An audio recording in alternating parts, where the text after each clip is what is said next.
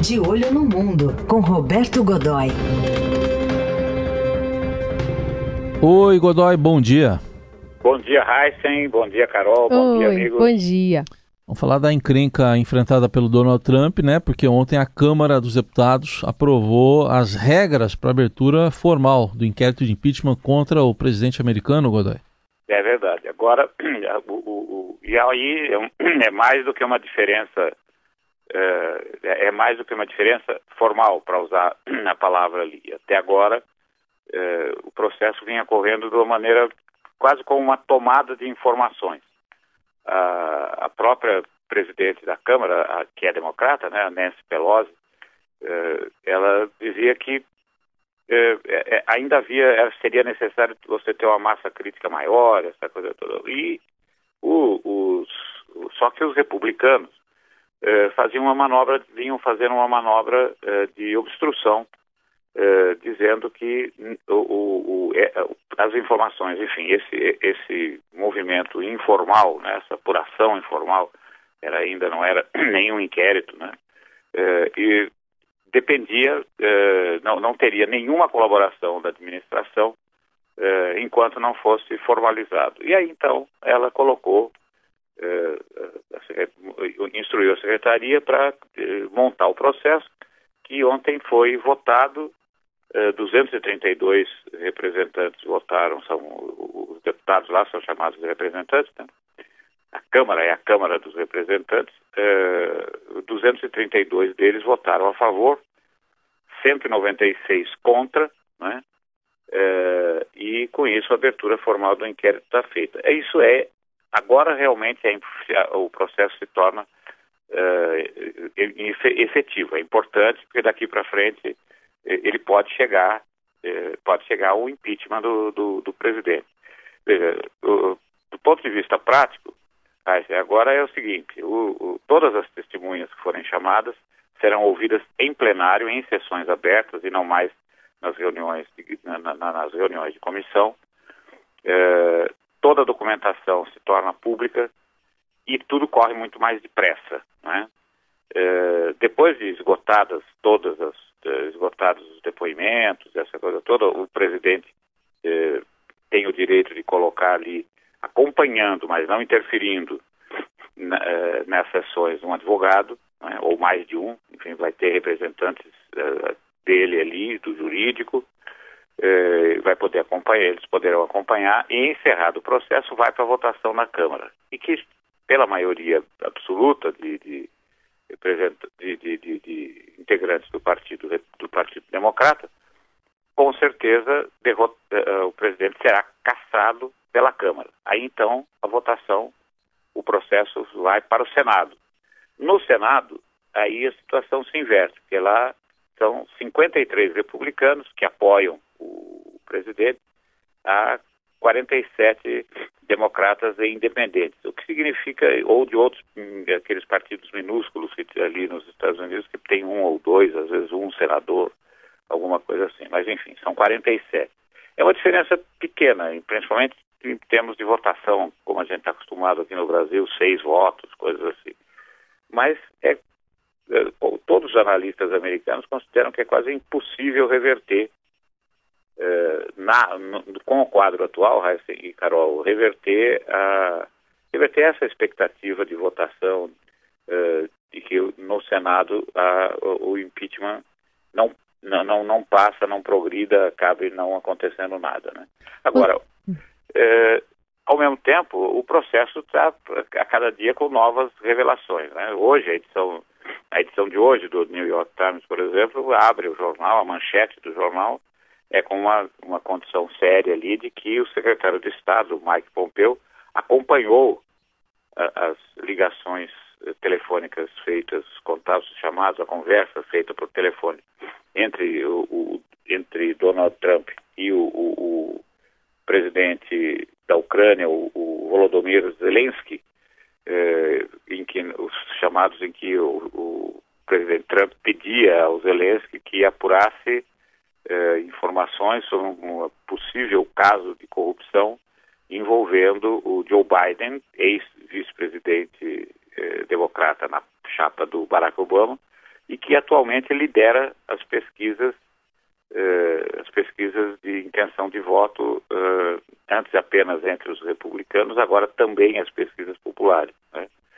E ele queria pressionou o, o presidente ucraniano para que investigasse, é, para que abrisse essa investigação, tornasse pública e, e realmente fosse até o fim de que o Biden e o filho dele, o Hunter, filho do Biden, Hunter Biden, teriam se envolvido numa operação irregular, eh, cheirando ali a corrupção eh, no país.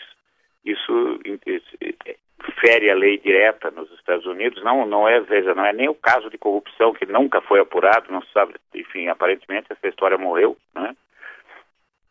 sem chegar a nenhum resultado, mas o que uh, o, o, grave, a questão grave envolvida aí, e é o que leva o, o presidente a estar nesse momento sob um processo de impeachment, é que ele uh, utilizou, pressionou, enfim, pediu a interferência de um, ou negociou a interferência de um chefe de Estado estrangeiro em relação a eleições, uh, ao processo eleitoral americano. Isso, portanto, isso, uh, ele, nesse momento, Trump, é acusado de obstrução de justiça e abuso de poder exatamente por causa desse telefonema. Não é pouca coisa não, né, velho? Uhum. Agora, é, Godoy, é, acho que dá para a gente colocar em contexto também a questão da popularidade do presidente, né? Porque se a gente analisar é, casos recentes, como por exemplo o processo de impeachment contra o, o ex-presidente Richard Nixon em 74, naquela época é, ele acabou, enfim, é, abrindo mão, né, do, do cargo, mas a popularidade dele estava muito ruim na época, né? O apoio também não era tão maciço como a gente tem visto aqui do presidente Trump é, no Congresso, especialmente no Senado, como você bem frisou. Aparentemente, esse processo, já que não vai vingar no Senado, é mais uma questão de moeda de troca da oposição para desgastar o presidente, desgastar a popularidade dele ao longo dos próximos meses e também pensando ou não em 2020 nas eleições. Mas sem dúvida, eles sabem nesse momento, se não houver se não surgirem novos fatos, o processo morre na praia, ou melhor, morre no Senado. Né? Quando ele chegar lá, terá passado por terá passado pela Câmara, uh, a Câmara vai que é a discurseira habitual ali, todo mundo vai levantar, acusar o acusar o presidente, levantar, uh, enfim, uh, vai contar história, histórias ruins dele, né? Sem dúvida alguma. Uhum. Uh, agora, o que. E, e, aí você tem razão, Carol, quando fala da popularidade do presidente. Dizer, com tudo que está acontecendo, com essa pequena, pequena, uh, esse pequeno freio uh, de, de, que está parecendo mais um freio de acomodação, né? na economia americana, em que você tem um, um, ou seja, não é, que, não é que declinou, ela simplesmente parou de crescer, né? alguns setores, como alguns, alguns, do, algumas, alguns dos referenciais, como geração de novos empregos, ou seja, eles pararam de crescer no ritmo que vinham anteriormente, ficou num ritmo mais vegetativo e tal, mas por apenas um mês até agora. Né?